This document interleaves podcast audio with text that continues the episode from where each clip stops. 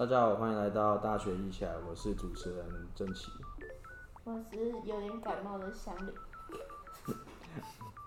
天气变冷了嘛，大家身体注意一下。好，没关系，反正这这次呢，我们也是延续我们之前的实习参访的系列。然后这次呢，我们邀请到的人呢，是我觉得可能在社会上大家，或是我们在学业上，大家会对这个的职业范围有点刊物的族群。然后我稍微请他先自我介绍一下。好，我是那个王彩珍，然后今年大四社工系，然后是呃大三暑假的时候去呃机构实习回来，然后可以跟大家分享一下我们系上的实习大概会发生什么事情。好，就是我敢讲，就是我觉得就是现在社会上对社工的族群稍微有一点小看误。所以这次呢，就稍微请到常要彩珍的时候，会跟我们讲解一下，说社工他真正的工作是什么。那我稍微先问一下，就彩珍，你的那个你的实习的机构是怎样的呢？就稍微介绍一下你的实习的机构。好，就是我选择的实习的机构比较不是就是典型的呃社工服务的单位，它比较是一个很特别的地方。它是在，呃，它的地方是在大理，所以离东海有点遥远。然后它是叫做航木人全人关顾协会，是一个非营利组织，就是协会，大家可以理解。然后，但是呢，它其实里面还有很多不一样的组织内容。其中我一个，我觉得有一个最特别的就是社会企业，它里面还有一个社会企业在支持他们协会的运作，这样子。哦，对，社会企业，嗯，所以就是，哦，虽然它是个非营利，所以它它包含的面向较广，较广一点。对，它里面真还有，例如说厨房是在做送餐的，然后国际职工，然后也有据点，有什么，所以它其实就是支持它服务的组织很多，很多元，所以它比较像是。呃，同整起来的概念。嗯，它就是呃，服务大理这个地区的在地，就是在地化的服务这样子。哦，对。所以你你是全都做吗？还是有专门否一个面向？我主要在里面做的会是，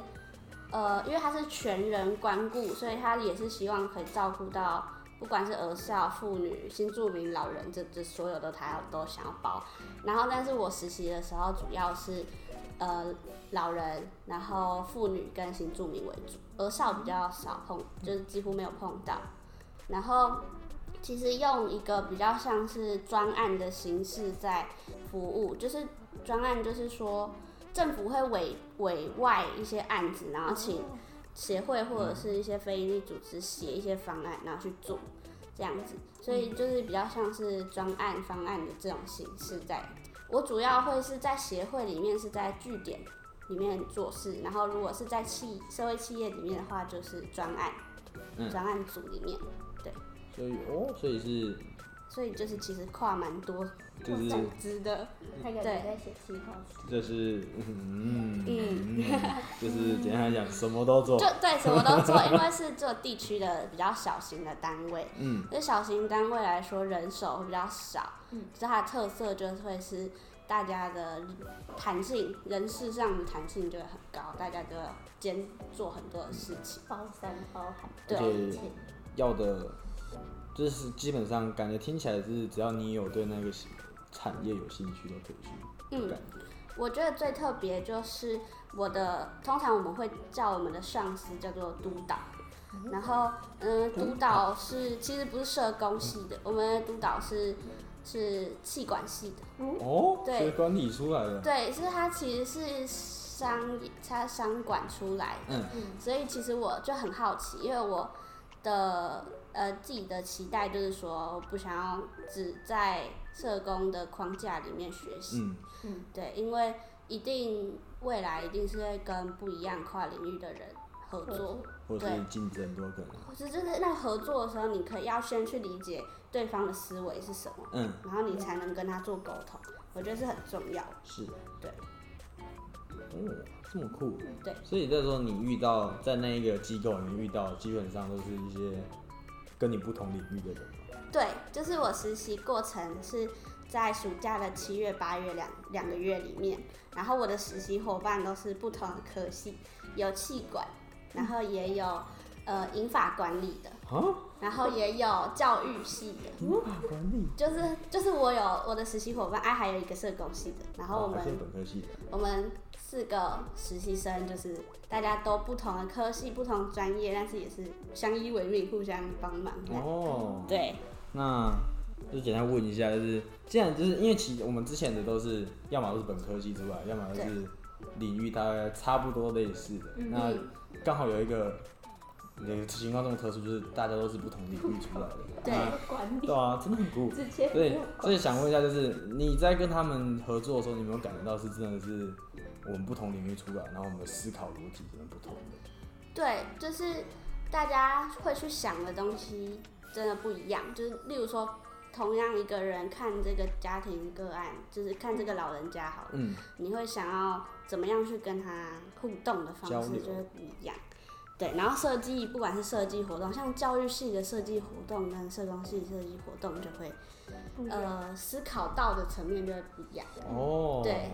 对，所以就是如果呃两个人就一直去交流，说应该要设计怎么样的活动给长辈的话，应该会更更有趣。哦，对多元其实我蛮好奇的是那个，就是举那个有没有更具体的那种举例？就我真的很好奇，说就是教育学系跟你们社工本科系出来，到底他们实际上他们会，呃，实际上他的做法跟他的应对跟他想到的层面是差异性在哪里？其实我还蛮好。你就直接举一个你们在工作上遇到一个实例，就比如说像你刚刚讲，那再具体一点，就是直接有什么做法或是交流之类的。嗯就是我自己比较常互动的实习伙伴是另外另外两个，一个是气管，一个是银法管理的。嗯那他们两个，因为我主要还是有我实习的安排，还是有我本科的就个案管理的部分。然后他们是主要是来协助我，因为毕竟这个东西还是社工专业，所以对他们来说，他们就是要更努力的去学习社工的东西。嗯，那呃，通常我们会去家访嘛，就是如果要去接触到新的个案的话，通常会去家访评估他们的需求。对，然后我们就会两个人一组，然后就到人家家里个案的家里。那我的伙伴通常都会跟那个银法管理的人同学就是一起去，然后我们在。例如说，我们在回程的时候就会讨论说刚才发生什么事情，是不是只觉得需不需要开案啊，有没有这个需求，我们就会去交换想法。例如说，我们看他的生理的状况啊，然后心理的状况，或是他他的家庭的环境啊，是不是需要帮忙，我们就会去交换意见。因为他比较是间接的那种服务，因为是管理，嗯，他可能比较会想会走那种就是管理或者是居服那种路线，可能跟社工不一样。那他看想会想的东西就会不太一样。所以我觉得最特别的时光就是就是我们骑车的那一那一段，就去跟回来的时候，因为我们会想办法，大家都可以练习到家访的技巧，因为那个也是需要，就是我们叫做会谈，就是有目的的谈话叫会谈，所以那个部分就是我们就会去分工。然后也跟个性跟专业能力也有关系，像我就比较会，比较擅长讲话，然后应对反应比较快，但对方我那个就朋那个伙伴就会比较木讷一点，他就要慢慢的练习，嗯，对，所以就是互相的支援这样。子。哦哦，所以主要还是以你为主，然后他们是去就是比较像是跟你学习这样，或者嗯记录这样子吗？他们但也是可以交换一些不同的想法。对，因为我们主实习的那个内容其实是分开的，哦，就是我有我主责的东西，所以我主要做的东西是他们辅助我。嗯嗯，对，那他们做的东西就由他们自己好去去做他们的东西。嗯，哦，好，我们默默的讲小心进程到了下一个部分。没错没错，就是你在实习，就是两个月，听起来应该蛮有充分的期待非，常充实。对，非常充实。然后而且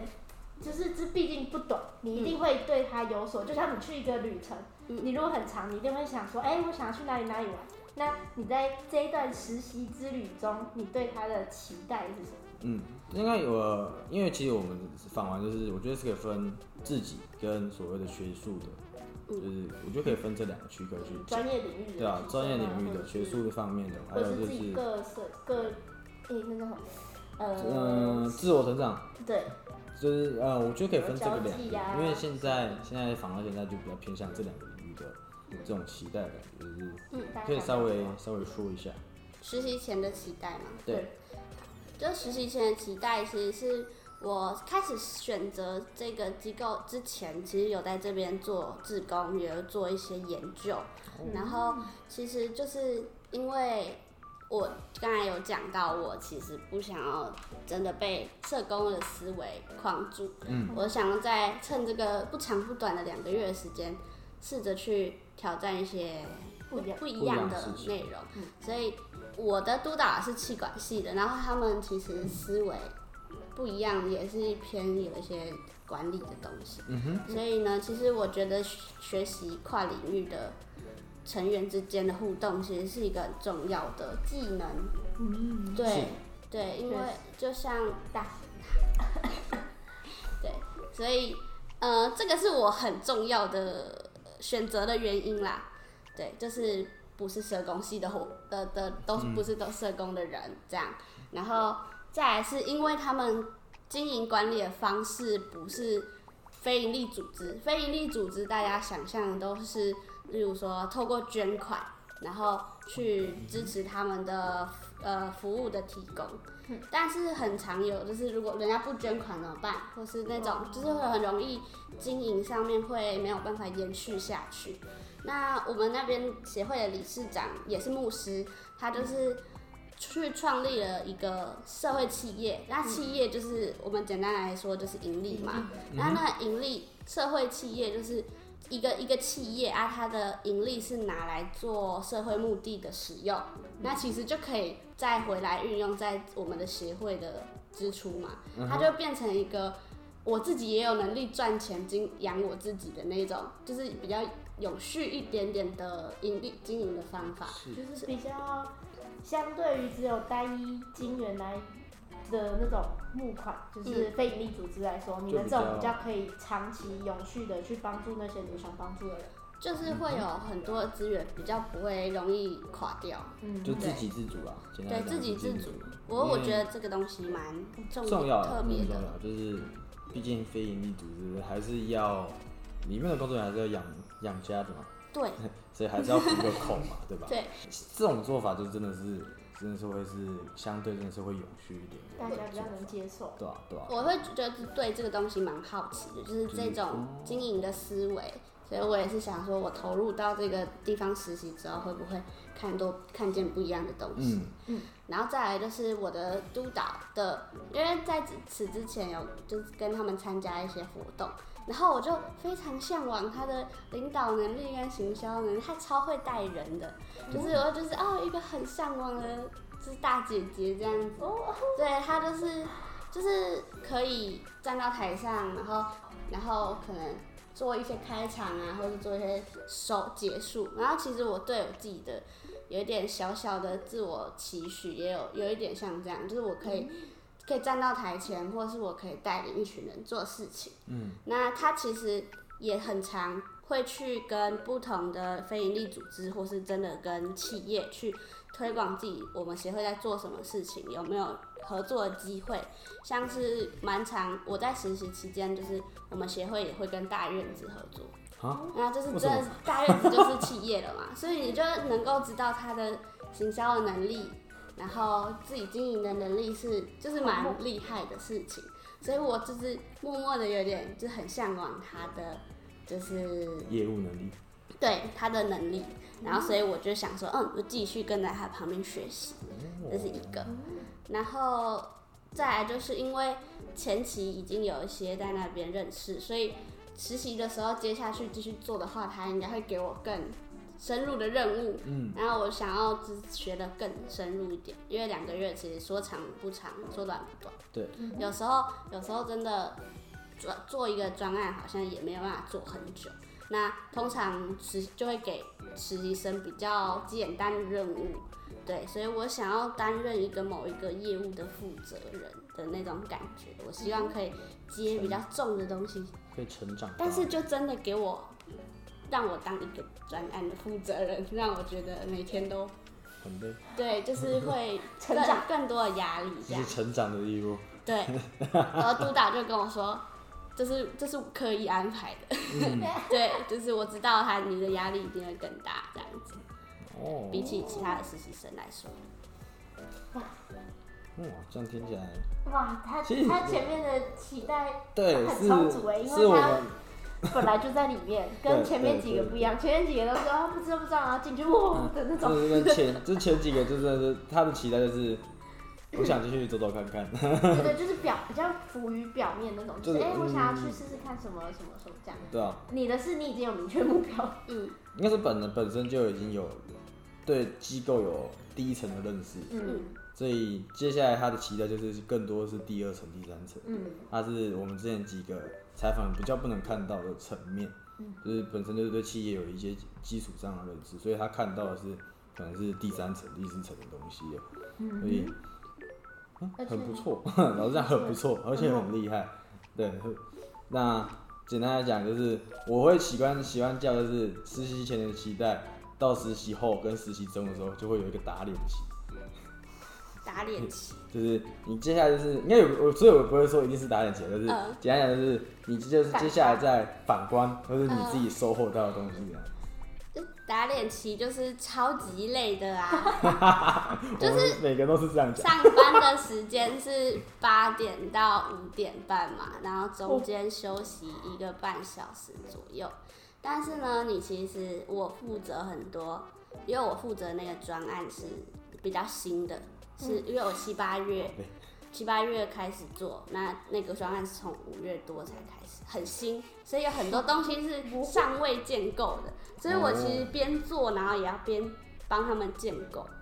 就是因为他们自己也是气管，所以他们对社工的东西也不不是这么熟，嗯，所以我也是算是一个很平等重要的工作伙伴，想办法把我觉得社工的东西加进去，然后所以呢，其实我上班的时间都是非常的累，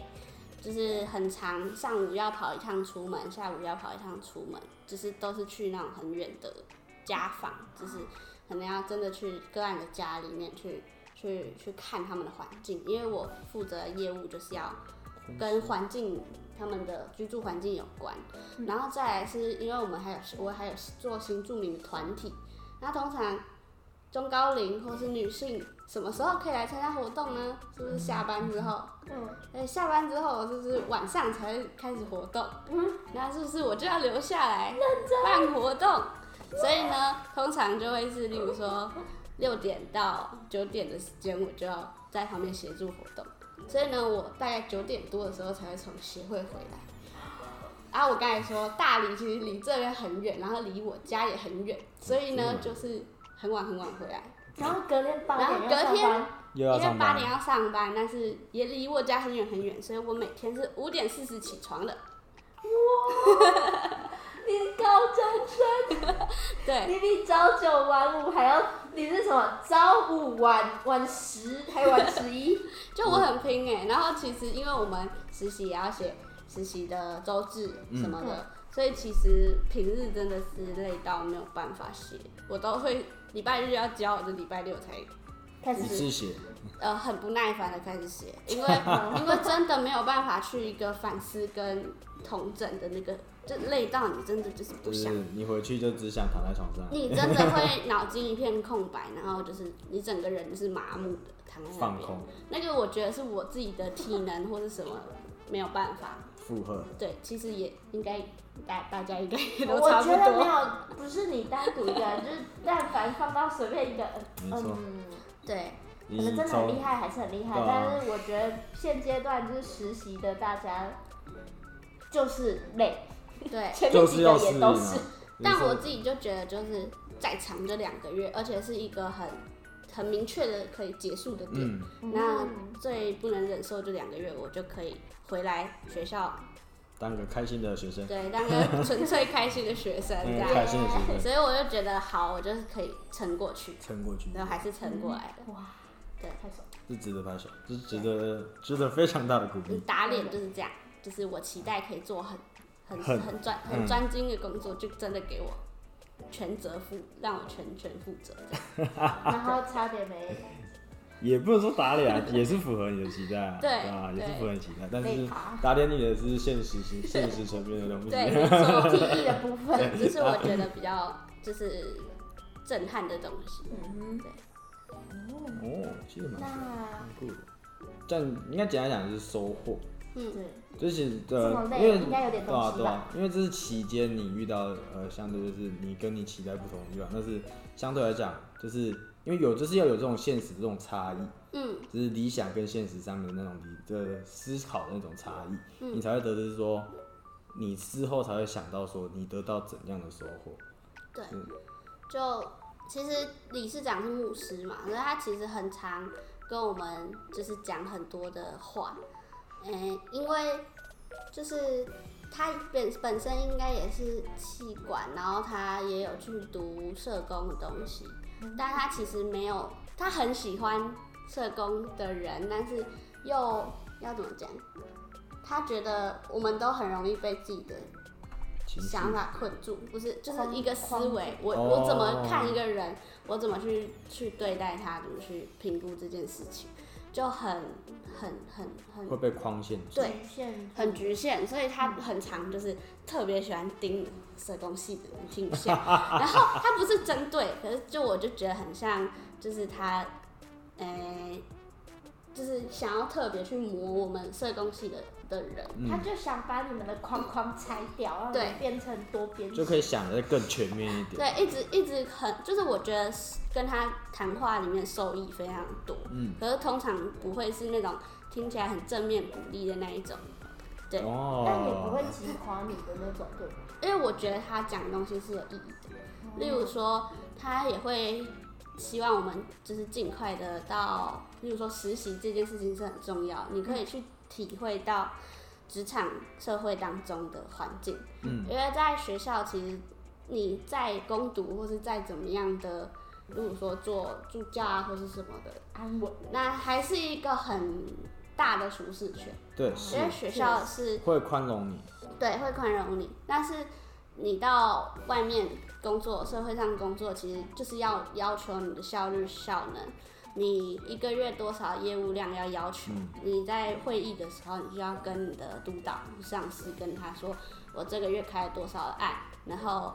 做了什么样的事情。嗯，那他你要做得到，就是要对你自己的案子负责。那再往上的督导也要对，呃，我们在更上面就是政府嘛，政府的东西负责。所以，呃，他就是一个真的是要求不完全不给你不给你说人情啊，或者是老师这样子可以去保护你，容你犯错的那种对，也不会的环境。说。你状态不好就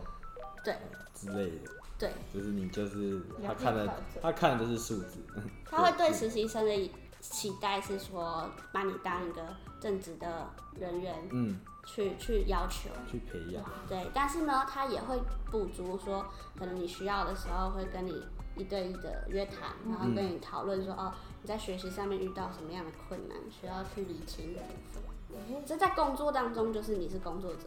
在可能个别私底下的时候就会在教导你。就是学习，就是个学生，对，所以其实，在工作中压力很大，是因为他真的对你的要求是一就是一样跟平正式的，对。跟出社会人士大家是一样。的。对。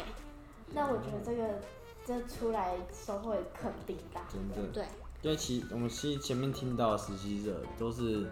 基本上公司也是对实习者有一定宽容的，对嗯，没有到你这么的呃，就是这么的标准，这么诶、就是没有把他拉的跟其他人标准是一样。我觉得会是没有到这么苛刻了，就是相对来讲更苛刻。但我觉得跟公司环境有差。对啊，是的啊他，前面几个的公司都比较 free 吗？嗯、我不能说 free，就是我觉得是看的面向不一样，还有就是自己业务的部分，就像是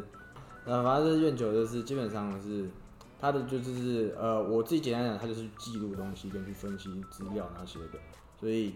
呃，相对来讲，他就是简单的是让他在在学东西的应用而已。嗯所以基本上就是实习者他在实习那个公司的领导者就觉得是你能够把你所学的东西先应用上来就好。嗯。但他们也是应用，但是他们是，我跟你讲，会是更直接会面对到，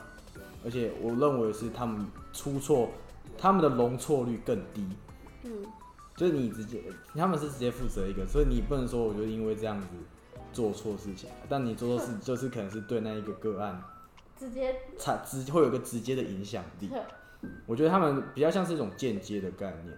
然后从这种间接的影响力去呃让自己知道这实习的的问题跟拿的机会是怎样的。他们，但他们我觉得他们更直接，所以呃我会讲说他们的条件会更苛刻，但是我会觉得是应该的，就是我觉得是影响力的问题啦，就是他对对到他的这样，就是资管系的一个学术，就是我会讲的是 B to B 嘛，就是简单讲他们会更明 更明确用到这个，还有个对接的会更明显，啊，对对对，我说的是这样，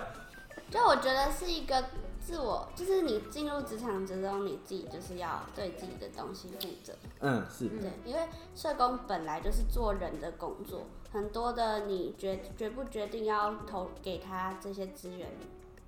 这些东西你都要有凭有据，嗯。嗯。不然其实关乎到他的生活，关乎到他的人生，是一个很重大的决定。他能不能生存下去？对，因为我们就是照顾的这群人都是社会当中的弱势，嗯对他们来说，先排除那些假的资源需求者，真正需要资源的，他就是真的对你对于你给予他这个东西是帮助很大。是很重要的，对，所以就相对来讲不太能马虎啦，我觉得是，就是要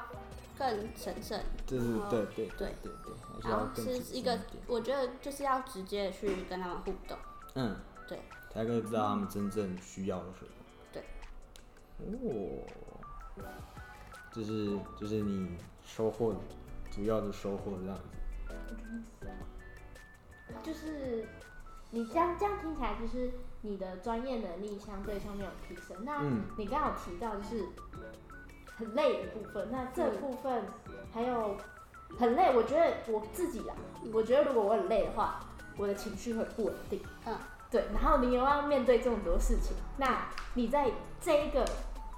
有遇到什么困扰，或是你有什么情绪管理之类，你有什么想法之类的？就个人的情绪，说来很丢脸，但是其实我很怕打电话，就是什么事情都可以，对不对？但是我真的很怕打电话。然后我有一个东西就是说，我们要有一些是真的是家访，有一些是关就电访关怀个案，或者是人家那个政府中心转介过来的，你要去打电话先去问他有没有需要服务，就这样电话。那其实我觉得没有办法面对面看到他，是一件对我来说很恐恐怖的事情，怪怪的，然后也不知道他的反应是什么，因为嗯没办法从他的非口语表情动作去判断他现在的感受。所以呢，就是我最怕的其实是就是打电话，而且一样哦，就是会要求你这一百二十几个个案，你什么时候要完成打，都打完。然后有时候打的是不会通的状况，对不对？嗯所以就会有很多的，就是可能有挫折，可能有那个，所以就是发现说，哎、我好像其他东西都还可以应，就是能够应付，能够做，但是我发现。突然发现我打电话是一个很弱的项目，对，就是会发现到自己擅长的东西跟自己的不擅长的东西。我们通常我们比较喜欢不会说自己的缺点或自己的、或自己的就是弱弱项。弱项，我们通常都会说是一个限制，就是对我来现在的我来说，它就是一个我的天花板，就是一个限制。对，然后就会发现，呃，我的限制是我不擅长，没有办法面对面相就是你们不的能观察到颜面的，对，那其实我们学校，因为我们机构会有机构督导，学校也会有学校的督导，嗯，然后他就会他也会跟我们说，就是当你要怎么样到你你觉得不害怕，就是你打电话被拒绝的时候，就是没有没有，就是会麻木，就会没有没有没有不会觉得啊我被拒绝了，好伤心哦的那个程度，你就成功了。因为哦被拒绝，好，下一通这样。对下一通再你可打。以面无表情的再点另外一个电话号码的时候，对，哇哦，因为真的就是各式各样的人不一样。嗯，那其实电话那一头的人其实也不认识你，那他为什么要跟你讲这些？例如说，你问他说：“你最近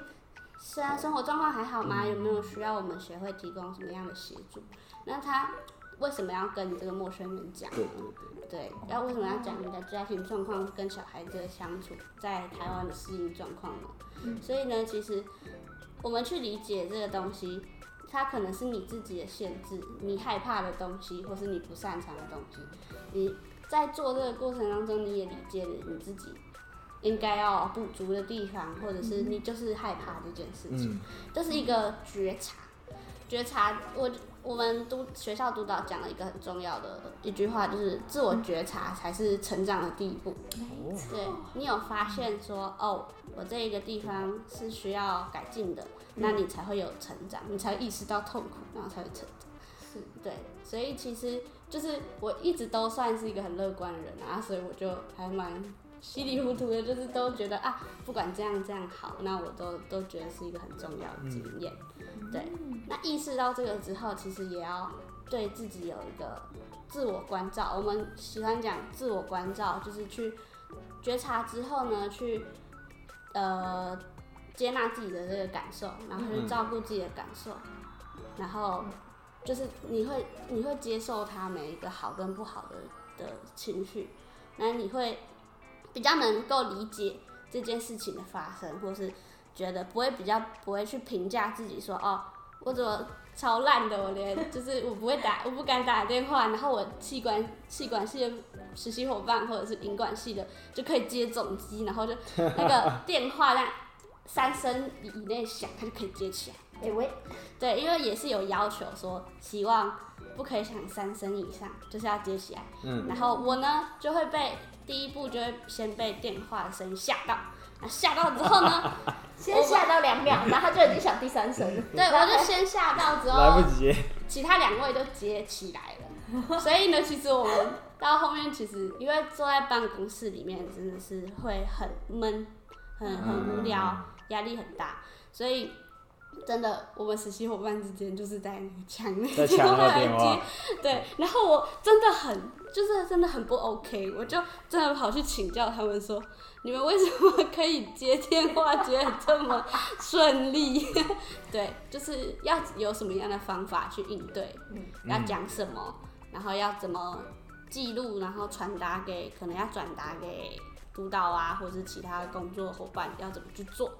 然后真的脑袋一直去演练之后，自己轮到自己接。实习伙伴不在位置上的时候，还是你可以自己得接。应付。或是督导就是在旁边看你，Oh no，接一下啊，对，就是好，我来接起来。我我蛮怕那种，因为我我的位置，我办公，我有自己的办公桌，